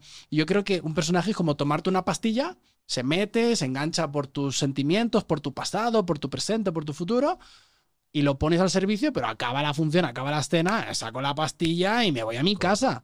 Porque incluso El otro día vi una entrevista de Tom Holland, que, que es un gran actor joven, que dice que no soporta, que se va a ir. Hemos visto otro- otros casos como Joaquín Fénix, que tú dices, este hombre se ha quedado ya, ya no le gira, ¿no? O sea, dices, este hombre ha hecho personajes tan a un nivel tan profundo que yo creo que se ha quedado Sí. en otro estadio, ¿no? Y dices, yo no lo envidio. Sinceramente te digo, me, me parece más profesional un actor que es capaz de entrar y salir de un personaje, irse a su casa con su vida, que el que sí, wow, se gana el Oscar, pero digo, se gana el Oscar y se suicida dos años después. Sí, sí, sí. O sea, sí, me es- parece muy peligroso. Muy, muy- la línea es muy delgada, Juan. La línea es muy delgada y tiene que ver hoy en día con varios factores. Uno, la falta de preparación, porque creo que de pronto ya la palabra actor, actriz se ha prostituido muchísimo. Muchísimo. Eh, estamos entrando en un mundo donde eh, las redes sociales, el tema del, de las, de la, del, del- la popularidad que pueda generar la cantidad de seguidores que tienes, pues ya no me, ya no me significa a mí como productor que sea importante que estés preparado como actor. Y siendo un arma de doble filo, porque tú metes a alguien que no tiene las herramientas para construir un personaje y lo metes en este mundo de ficción, que puedes generar un trauma por el resto de tu vida, o lo puedes meter en un mundo donde psicológicamente realmente no, no salga de ahí, de ese mundo Claro. al que tú lo metas, ¿me entiendes? Porque no tiene las herramientas, ¿sabes? Pero también hay una, un hambre por parte de los chavos ahora de querer ser famosos o tener una cantidad de seguidores o que te den likes o que te comenten, ¿me entiendes? Y hago lo que sea. Pero la actuación creo que es algo muy sagrado que es una línea muy delgada que, que- que creo que tenemos que tenerle mucho respeto y mucho cuidado, sobre todo los que, los que realmente amamos nuestra profesión. Es que es un oficio y yo recuerdo cuando empezaba una- una- un gran amigo mío que también con una gran trayectoria en, en España me dijo, a ver, ¿tú qué quieres, chaval? ¿Tú quieres ser el actor del momento y ser famoso ya? ¿O ser actor y hacer una trayectoria? Porque son dos cosas muy distintas. 100%. Dice, completamente respetables, pero son completamente distintos. Creo que las plataformas han traído cosas muy buenas, pero a la vez también han generado esos fenómenos de agarro cinco chavos de la calle que no son actores y hago una serie y triunfa y mañana tienen 10 millones de seguidores. Y tú dices, ok, está bien, es un producto más, pero entonces, ¿qué le estamos diciendo a los chicos que quieren ser actores de verdad? No estudies, eh, vete a un parque, aparecerá un director de casting por ahí y entonces te llamarán para hacer una serie en Netflix o en HBO o en donde sea y, y entonces serás el término que más me repugna de esta profesión, que es el término famoso. Mm, ¿Cómo famoso? La fama puede ser una repercusión y a veces no tan bonita del trabajo diario durante años. correcto. Pero no es una cosa por la cual tú te puedas focalizar en toda una carrera. No es que quiero ser famoso. Bueno, vete a un reality show Claro. y es respetable, pero es- no es que quiero ser un actor famoso. Yo recuerdo cuando me decían, ¿pero tú qué quieres ser? Digo, yo quiero vivir dignamente de ser actor. Que yo pueda pagar mis cosas, que pueda Sí, tener una vida sí, digna. sí, Eso es como mi triunfo en la vida. Que en el proceso pasan cosas y me va mejor. Estupendo. Y de hecho te quería preguntar, una de las cosas que más veo, ¿no? Y quizás tú me vas a responder también por ahí y, está bien. Una de las cosas que me fascina mucho cuando veo entrevistas, yo que he mamado entrevistas desde que empecé en esta profesión, a todos los actores cuando le preguntan, ¿alguna vez has pensado en dejar esto? Y todo el mundo dice, no, nunca. Y digo, ¿realmente nunca te has planteado la posibilidad de que quizás esto no sea? Y yo te quiero preguntar, ¿tú alguna vez te lo has planteado? Honestamente, no, pero desde el lugar donde no me aferro a estar siempre trabajando como actor. Ok. Y por esto me refiero a que creo que hay un mundo detrás de la cámara increíble que tiene que ver con dirigir, escribir, producir, ser showrunner. O sea, hay tantas, tantas variantes muy interesantes que de pronto uno dice, bueno, yo, yo, yo, la cámara, actor, actor, actor. De pronto, ahorita sí yo estoy entrando en un mo- en modo donde sí quiero como ampliar mi espectro de, de poder hacer proyectos donde no tenga que estar yo frente a la cámara, donde tenga el reto de, por ejemplo, me encantaría dirigir, ese es como uno de mis sueños más grandes de la vida, ¿me entiendes? Y lo voy a hacer en algún momento, ¿sabes? O producir. Entonces, creo que en ese sentido, sí no te podría decir, bueno, yo voy a abandonar esto y me voy a ir a ordeñar vacas a Torreón, de donde soy. No creo que vaya a llegar a ese, a ese nivel extremo, que admiro a un Danny DeLewis que el señor hacía su película, cinco años iba a hacer sus zapatos allá eh, a Irlanda y luego regresaba a hacer otra película. Esas son cosas fantásticas que yo admiro muchísimo. No sé si yo pudiera, ¿me entiendes? Pero lo que sí es que creo que hay muchas cosas que uno puede aportar y no necesariamente enfrente de la cámara. Claro. ¿Cuánto es lo máximo que has estado sin trabajar? O sea, la etapa más larga. Un año, dos meses. ¿Qué le puedes decir? El otro día lo confesé en un podcast que yo tuve un parón en televisión de nueve años. Wow. Donde hice una serie muy conocida en España, donde sí salía a la calle, todo el mundo me conocía y guau, vas a ser y estas cosas que te prometen a veces los managers y tal. En nueve años no volví a pisar un plato de televisión y fue toda una experiencia, ¿sabes? Y, y, y no desistir. Y ahora creo, y lo hablábamos fuera de cámaras, que los chicos jóvenes que de repente llevan un mes sin trabajar y es como de, es que no puedo, es que tengo ansiedad. Y digo, a ver, primero lo- los parones sirven para muchas cosas. Primero para verte a ti y aprender de la vida. Pues si no aprendes de la vida, no puedes ir a hacer un personaje. Tienes que 100%. aprender de la vida para tener esa riqueza dentro de ti, eh, que te rompan el corazón, que te enamores, que te pasen cosas, ¿no? Entonces, ¿qué le puedes decir a, a los actores o a las actrices que están empezando, o, o no que estén empezando, pero que no tengan una trayectoria tan sólida con parones tan largos como para poder aguantar eh, con esa ilusión de que las cosas vuelvan a resurgir? Dejen de ver su celular. Dejen, Tomen nota, tomen nota. dejen de ver su celular. Y es lo más complicado lo que les voy a decir del mundo. Pero lo más sencillo, porque está en un aparato que ustedes voluntariamente compraron, compramos. Y voluntariamente bajamos redes sociales o, o aplicaciones para estar informados de lo que está pasando allá afuera. Pero resulta que como actores empiezas a seguir a tus compañeros, compañeras, con conocidos, actores que admiras, actrices, y de pronto, mágicamente, todos están subiendo y posteando la foto donde están trabajando y siendo felices, y estoy en el camerino, y ya estoy aquí en la, en la premier day, pero yo estoy en mi casa amargado porque no tengo trabajo. Entonces, deja de estarte comparando. Deja de estar esperando a que el reloj, porque claro, como, como, como el, el- mundo de las redes sociales y el Internet, y el Internet cada vez es más rápido, está hecho para que las respuestas, así quieres que sea tu vida. Las respuestas quieres que sean así tu vida. Tú lo dijiste de una manera muy, muy ecuánime, que es, si la vida me está poniendo un alto, es porque hay algo que tengo que aprender, pero no lo vas a aprender en tu celular, lo vas a aprender allá afuera, o realmente agarrando un libro físico y leyendo unas páginas, teniendo experiencias tactibles con el mundo, con la realidad, con la naturaleza, con gente completamente ajena a tu entorno, ¿sabes? Estamos sumamente sumergidos en el mundo del celular y pensando que esa es la verdad única, ¿sabes? Entonces, para todos los chavos que están empezando, la mejor manera en que puedan quitarse el estrés que les genera el no estar generando o no estar recibiendo los, las audiciones es no estarse comparando con lo que ven en las redes sociales ni en el mundo del teléfono. Totalmente. Creo que es una gran herramienta si la sabes utilizar, Claro. siempre y cuando no te domine ella a ti, sino que la utilices tú. pa- Tú, por ejemplo, en tu época no había eso. ¿Cómo Cero. te, cómo te promovías? Yo, yo sé de actores de tu generación que decían, no, no, yo Juan mandaba, me, me grababa ahí con VHS, lo metía en un sobre y lo mandaba a, lo- a los canales de Y televisión a ver si llegaba. y a ver si llegaba y a ver si lo veías, ¿no? Y ahora tienes YouTube, tienes tu reel ahí, o sea, todo pasada. es, todo pasa para bien si bien lo tomamos de alguna Por manera. ¿no? supuesto. Justo te iba, con- te iba a preguntar, y no sé si es un poco ya la respuesta que has dado o quieras añadir algo, ¿qué consejo le darías a un actor o a una actriz que está empezando?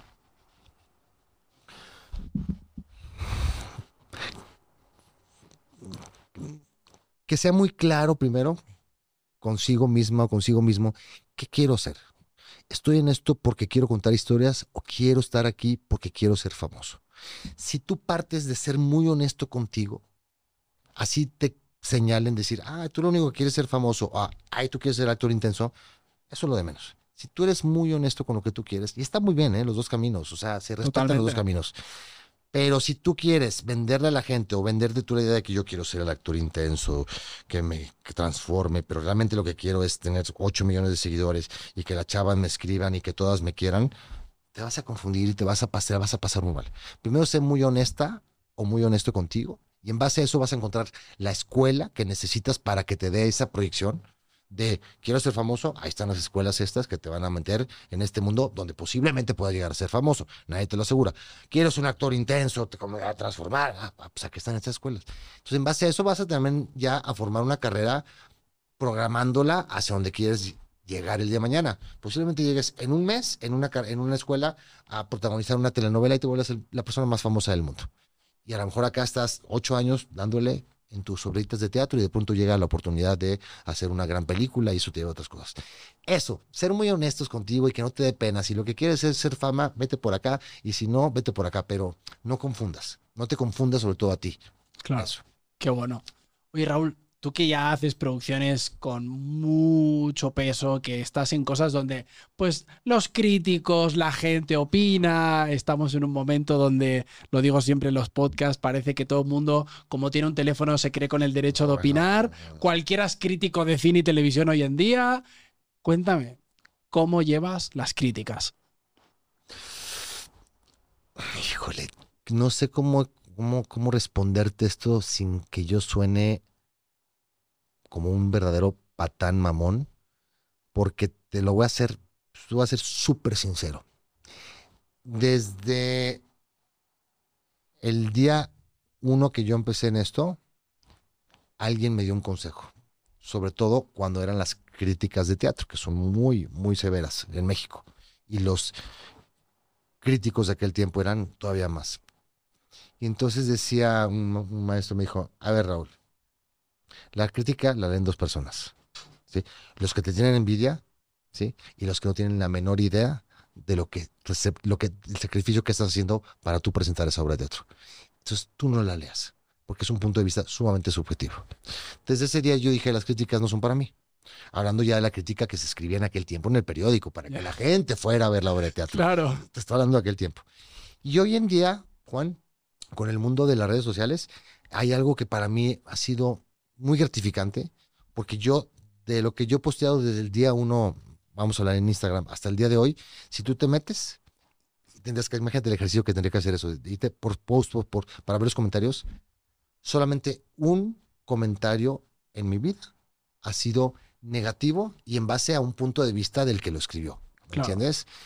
Y eh, fue algo muy significativo porque yo subí la foto de un- del personaje este de Chacorta con una pistola de fuera y un día antes habían matado a alguien en Torreón, a un niño. Entonces para ellos fue como, ¿cómo subes esto? ¿Cómo subes esto si acaba de pasar esto en Torreón? Y yo no contesté. La gente le contestó de una manera, como, como la gente. Sí, claro. Pero fuera de eso, yo, gracias a Dios, nunca he sido alguien que genere controversia. No hago algo o no subo algo a una red social con, el, con la onda de generar caos. Nunca he tenido un comentario más que de mucho respeto. Mis comentarios no van dirigidos hacia mi físico de qué guapo, qué, qué galán, qué, qué músculos, qué. No, va mucho a qué bonito trabajo, gracias por esto.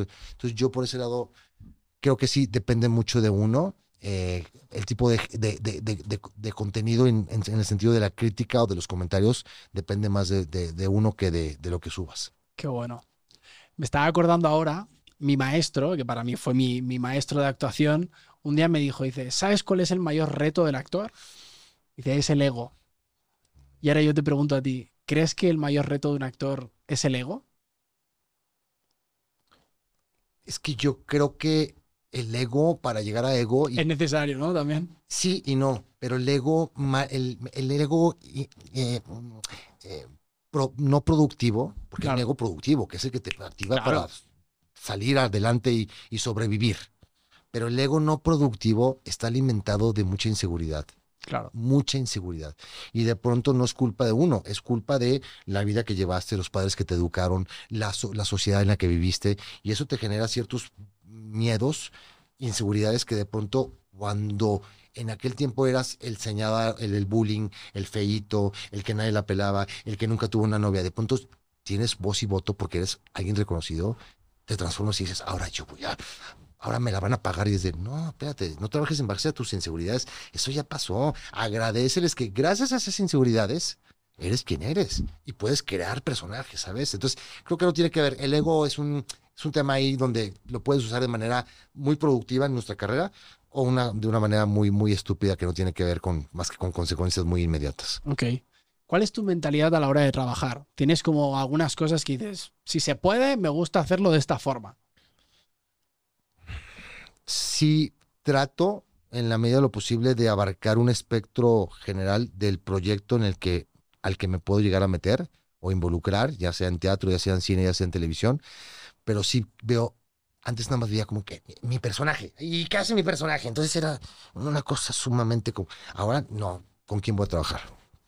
Quiero ver todos los capítulos. Porque, claro, ahora está este mundo de la televisión donde te, te vas, te pasan la sinopsis y dices, wow, ¿no? Como sucede mucho con el cine. Un super tráiler, vas a ver la película y es una mierda, ¿no? Entonces, yo ahora lo que hago es mucho exigir, a ver, pásenme toda la historia. Déjenme leer los capítulos. ¿Quién va a dirigir? ¿Quién va a producir? ¿Quiénes son los compañeros? Porque todo ya después me hace como la, el, el sentido de decir, gracias, pero no es para mí. Porque no me la voy a pasar bien.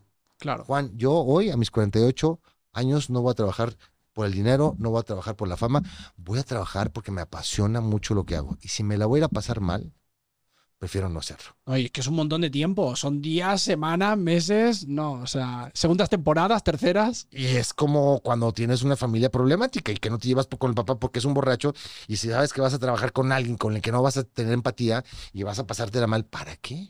Es como, es como el, el- el ejemplo ese de, de Pretty Woman, ¿no? Que se llevaban fatal, pero ves la película y tú dices, vale, sí, pero wow, aguantar todos esos meses llevándote mal con tu compañero, con tu Es, es compañera. fuerte, es fuerte. O sea, y Está lo horrible. puedes evitar o te metes en ese mundo que aparte la, la ficción sí se termina viendo afectada de ese, de ese tipo de, de relaciones. Estaba aquí mirando algunas cosas que te quería preguntar y es, te escucho y después de, de lo que te conozco fuera de cámaras, todo lo que hemos hablado desde que te conozco, ¿qué te queda por hacer como actor?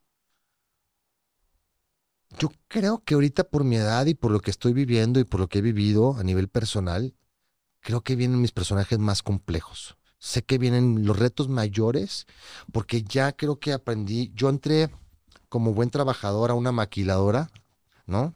Y eran hacer dos mil, tres mil pantalones diario. Claro. Y de pronto dices, ya me cansé, ahora voy a poner mi propia eh, maquila, pero entonces ahora en vez de mil voy a producir 100. Ahorita estoy entrando en el mundo donde digo, quiero empezar a bordar.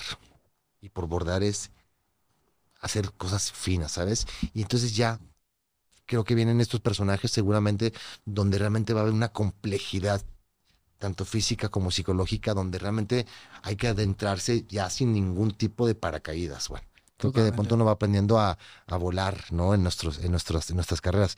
Pero, ¿qué pasa si te avientas sin paracaídas?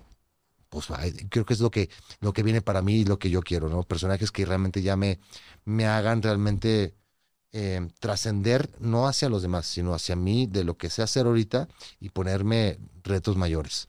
Qué bueno. Ya tengo ganas de verlos.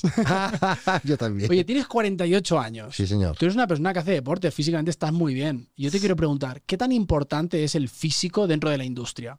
Sé, te lo pregunto porque Sí. tú me has contado en muchas ocasiones de, mira, si yo me hubiera comparado con los galanes y, sin que, y, y yo he estado haciendo personajes que igual a priori no hubieran contado conmigo, dame ese, eh, eh, para compartirle a los actores que estén viendo esto, que muchas veces decimos, claro, pues es que no soy suficientemente guapo para hacer de guapo, ni soy... ¿Dónde, dónde Raúl ha encontrado esa seguridad para decir, ok, no, o sea, voy a, voy a utilizarlo desde otro lugar, voy a, a ponerme desde otro lugar? Porque digo, o sea, tienes 48 años, ojalá yo a los 48 esté así, te soy muy honesto, a veces tengo mis dudas, pero digo, tú has sido muy honesto, siempre, pues no soy el más alto, ni soy el más mamado, ni soy el más tal, pero sin embargo, mira los personajes que he hecho, ¿no? Entonces, ¿son excusas lo que nos ponemos, Raúl? Yo creo que otra vez vamos a regresar a algo que tocamos hace un rato en, nuestra plática, Juan. Este es nuestro instrumento de trabajo. Hay que tenerlo afinado. Pero si tú lo afinas de más a una a una guitarra, ¿qué pasa? Truenan las cuerdas. Entonces de pronto, evidentemente hay un físico que puede funcionar para cierto tipo, la telenovela. Yo veo a los protagonistas de telenovela tradicional cumplen con un con Sí. son muchos años, muchas horas de, de gimnasio, ¿me entiendes? Muchas. Mucha hora de, de ponerse bajo esos bajo ese contexto. ¿Qué, ¿Qué pasaría si vieras ese mismo actor en una película como Gladiador? Dices, ah, no, pues está perfecto. Claro, Pero lo metes a este cuate con ese físico en una telenovela con trajes y no puede caminar, y entonces dices, algo no me está cuadrando. Entonces, el, el, el, el- ¿quién está a servicio de quién? ¿El actor de su cuerpo o el cuerpo al servicio del actor? Entonces, yo creo que en ese sentido, esto es un instrumento, hay que tenerlo afinado. Porque no sabes si de mañana tienes que brincar, tienes que correr, tienes que gatear, tienes que andar en una silla de ruedas. tienes que hacer el zorro. Tienes que ser el zorro. este, Pero en ese sentido creo que es muy importante saber que siempre hay personajes para todos y que no, gracias a Dios también la televisión y el mundo de los estereotipos de la belleza y de los protagonistas en las historias han cambiado muchísimo, ¿sabes? Entonces, hay un protagonista para ti, hay un protagonista para mí, hay un protagonista para, la, actriz que nos está viendo ahorita, ¿no? Porque creo que en ese sentido sí tenemos que confiar en que nuestra personalidad a veces es muchísimo más interesante que el físico que podamos aportarle. Me ha pasado a mí que de pronto llego a otros proyectos donde ellos tienen la idea de un físico y resulta que por el trabajo que tú entregas durante el casting dicen, pero puede ser este, ¿por qué no? Porque yo lo veía güero, pero ahora que veo este, pues, y les cambian la mentalidad. Porque todo está escrito, Juan. Una película, una novela, una serie, una obra de teatro está escrita. Y si hay un director, un escritor que dice, yo mi personaje lo veo así, pero tú llegas y lo convences y dices, no, fíjate que tienes razón. Yo lo había visto como güero, de ojos claros, 1.90, pero llegó Juan y dijo, este es mi personaje Federico, ¿sí me entiendes? Claro. ¿De qué depende? De uno llegar realmente con toda la disposición de darle mucha seriedad y mucho respeto y darle todo el valor a los personajes. Qué bueno, qué bonito. Vamos a pasar a la parte final, eh, que le, ha llamado los favoritos de Raúl Méndez, ¿vale? Cuéntame, ¿cuál es el actor y la actriz mejores con los que has trabajado. Que yo he trabajado. Sí. Tus mejores compañeros, tú, la mejor actriz y el mejor actor. Actor Arturo Ríos. Gran actor de teatro. De hecho, yo, gracias a él, soy, soy actor también porque lo vi una vez en una obra de teatro a los 16 años y yo dije, no sé qué está haciendo este hombre, pero yo quiero hacer lo mismo que él está haciendo en el escenario. Un gran, gran tipo, obviamente no es este, este, este actor famoso porque es un hombre que se ha dedicado a hacer lo que él quiere y no lo que tiene que hacer. ¿no? ¿Trabajaste con él? Sí, trabajé con él en una, en una serie, justamente una... nunca tuvimos la oportunidad de, de, coincidir en el teatro, que me hubiera encantado. Bueno, puede ser todavía, nunca, nunca sabes. Pero bueno, y em, Lisa Owen. Lisa Owen, para mí, actriz mexicana con la que también me tocó trabajar, era, era qué partida impresionante porque Lisa, Lisa me lleva cinco años y hacía de mi madre en El Señor de los Cielos. Y lo hacía también que la gente pensaba que tenía 60, 70 años. Y la energía de esta mujer, otra vez en la cámara, que de pronto puede ser todo muy de, ay, vamos a hacerla. Ella estaba metida en mi personaje. Entonces, son dos actores a los que los admiro mucho, primero porque hacen en, el teatro y que tengan esa capacidad de entrarle al toro por los cuernos en el mundo de la televisión y hacerlo de esa manera tan bien y tan, tan sincera, son dos actores a los que yo les tengo toda mi admiración. Qué bueno. ¿Mejor director o directora? Uf, eso es difícil, fíjate. ¿eh? Muy difícil. Ay. ¿Sabes con quién trabajé yo de una manera muy bonita? Porque me metió en un género que para mí era completamente desconocido, que en México estaba completamente sobajado y, y, muy peligroso en su momento, que era el género de terror pero que este hombre estaba tan, tan claro del género y tan claro de su proyecto, de su, de su largometraje, que, que nos metió en ese mundo y logró hacer una película, la más taquillera del 2005, se llamó Kilómetro 31 la película, se llama Rigoberto Castañeda. Y Rigoberto lo que hizo fue meternos en este mundo que es muy difícil, como que fantasmas, como que sustos, como que miedo, como que un niño en la carretera. O sea, cuando tú lo lees, este, es que no hay forma, ¿sabes? O sea, no hay forma. O sea, los gringos lo hacen muy bien porque tienen ya el no. Claro. Pero los mexicanos contar historias de terror de un niño en la carretera era como de nos estamos poniendo la soga en el cuello, porque esto o queda como la peor película que todos van a recordar, o queda como algo pues, similar al, al, mundo de Estados Unidos.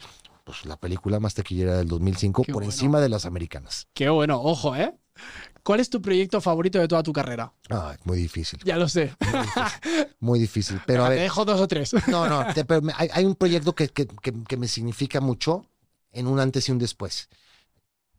Y que, estaba todavía más, acerca, más cerca de lo que a, mí me, a, mí, a mí me apasionaba, que era el cine en su momento. Pero hay un proyecto que se llama Matando Cabos, una película que hice en el 2004. Eh, donde sí hay un antes y un después en mi carrera. Lo vi, lo vi muy claramente.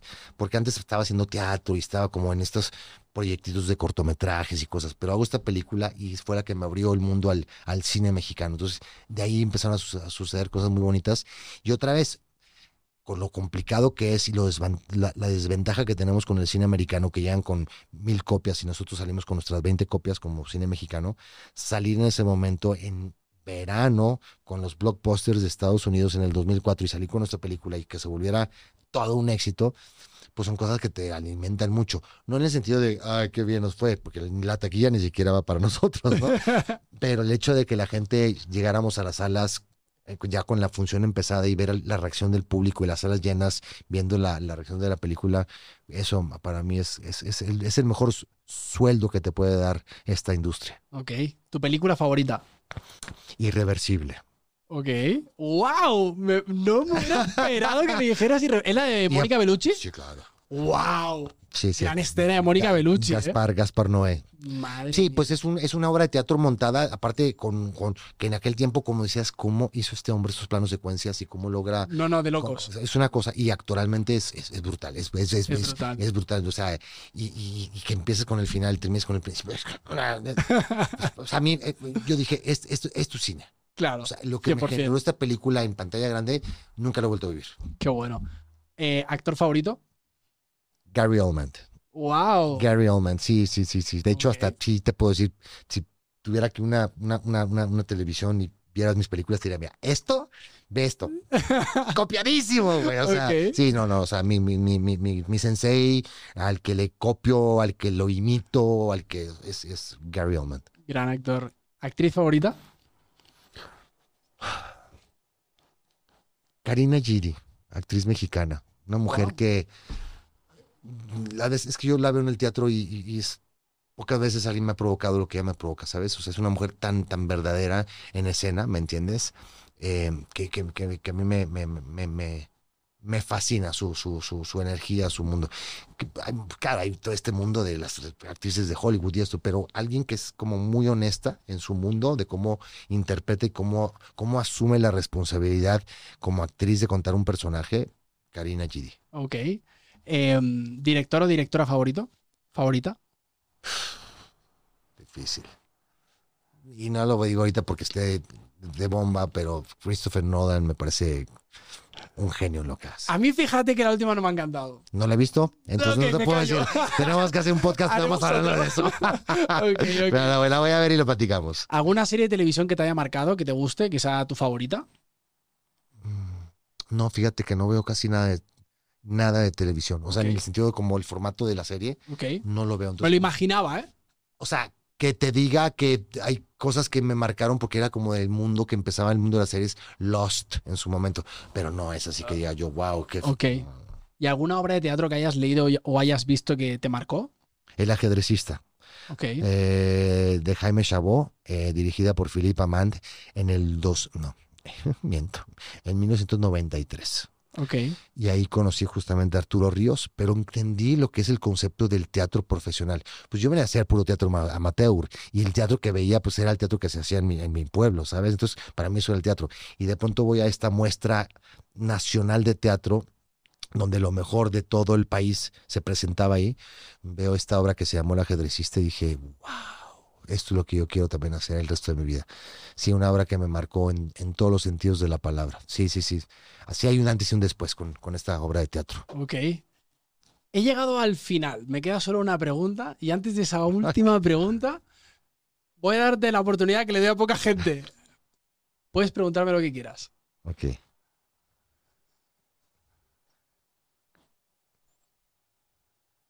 ¿Qué te motiva a estar frente a toda la gente que ha estado aquí en este podcast contigo? ¿Qué te motiva el hecho de que nos permitas abrirnos hacia toda esta gente que de pronto posiblemente nunca te va a conocer? que posiblemente nunca me va a conocer, pero la ventaja y la ventana que tú les abres a estas personas, ¿qué te motiva abrirnos el corazón para que ellos nos conozcan? Yo soy un enamorado de contar historias. Me metí en la, en la actuación porque me fascinaba. Gracias a eso escribí, dirigí, sabes lo inquieto que soy. Eh, ahora he abierto otra, otra área de mi vida y yo desde muy jovencito me fascinaba ver entrevistas. Me, es una de las cosas que más me han sacado de los hoyos más profundos en mi carrera. De estar en casa intentando hacer todo lo que podía hacer porque las cosas se dieran y yo decía, ok, ¿qué, qué tendrá esta gente con la que me gustaría estar que, que, que igual yo no conozco? Es que que quiero, quiero saber. Entonces empecé a ver todas esas entrevistas y empecé a ver la humanidad detrás de la imagen que a veces proyectamos al público.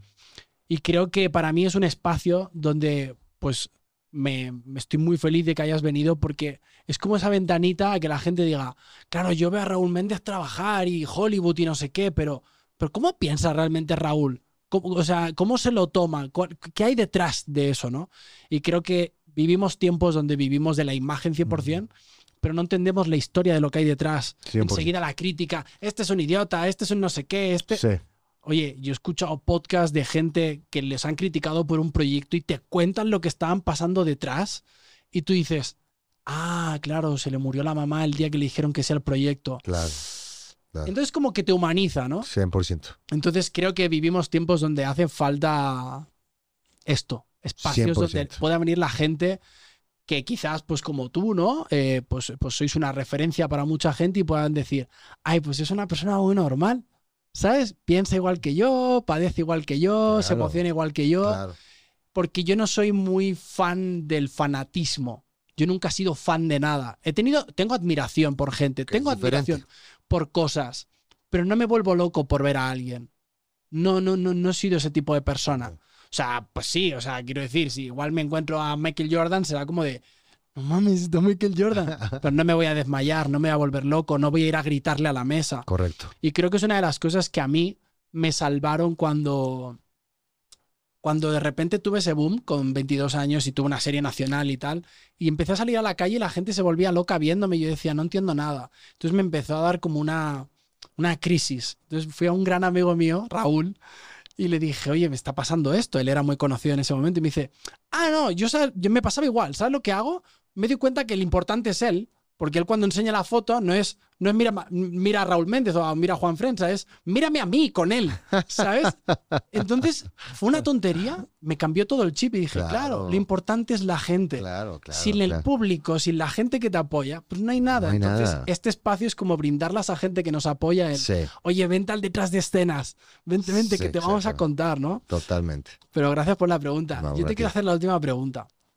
Si tuvieras la oportunidad de tener al Raúl de 15 años delante de ti en este momento, sabiendo todo lo que sabes, todo lo que has vivido, todo lo que has trabajado, ¿qué le dirías?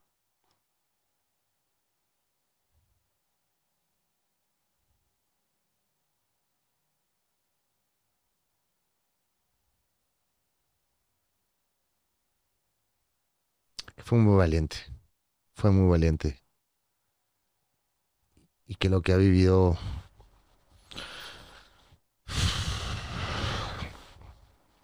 Lo hace ser quien es. Eh, Y que estoy muy agradecido profundamente con, con todo lo que me ha, me ha regalado. Y que se quede tranquilo porque vamos por buen camino. Qué bueno. Querido Raúl, ha sido un placer, ¿no? Lo siguiente, tenerte aquí. Sé que tienes una agenda apretadísima de proyectos. La verdad que me siento muy bendecido por tenerte aquí. Gracias por ese, esa vulnerabilidad, esa honestidad y esa generosidad de ponerte aquí a compartir conmigo y con la gente que nos pueda escuchar. Espero vernos pronto, Eh, que tengas mucho éxito con ese nuevo proyecto que sé que te ilusiona y te llena, de, te llena el corazón. Vamos a seguir hablando fuera de cámara, vamos a cortar. Y, y nada, ha sido un placer. A todas las personas que estéis escuchando este podcast, por favor, suscribíos al canal, dejad un comentario para saber qué os ha parecido y si queréis seguir viendo este tipo de podcast. Y nos vemos en el próximo en Esto Me Suena Chino. Bye.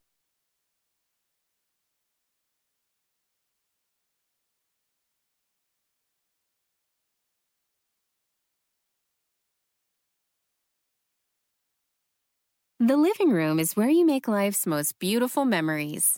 But your sofa shouldn't be the one remembering them. The new life resistant, high performance furniture collection from Ashley is designed to withstand all the spills, slip ups, and muddy paws that come with the best parts of life.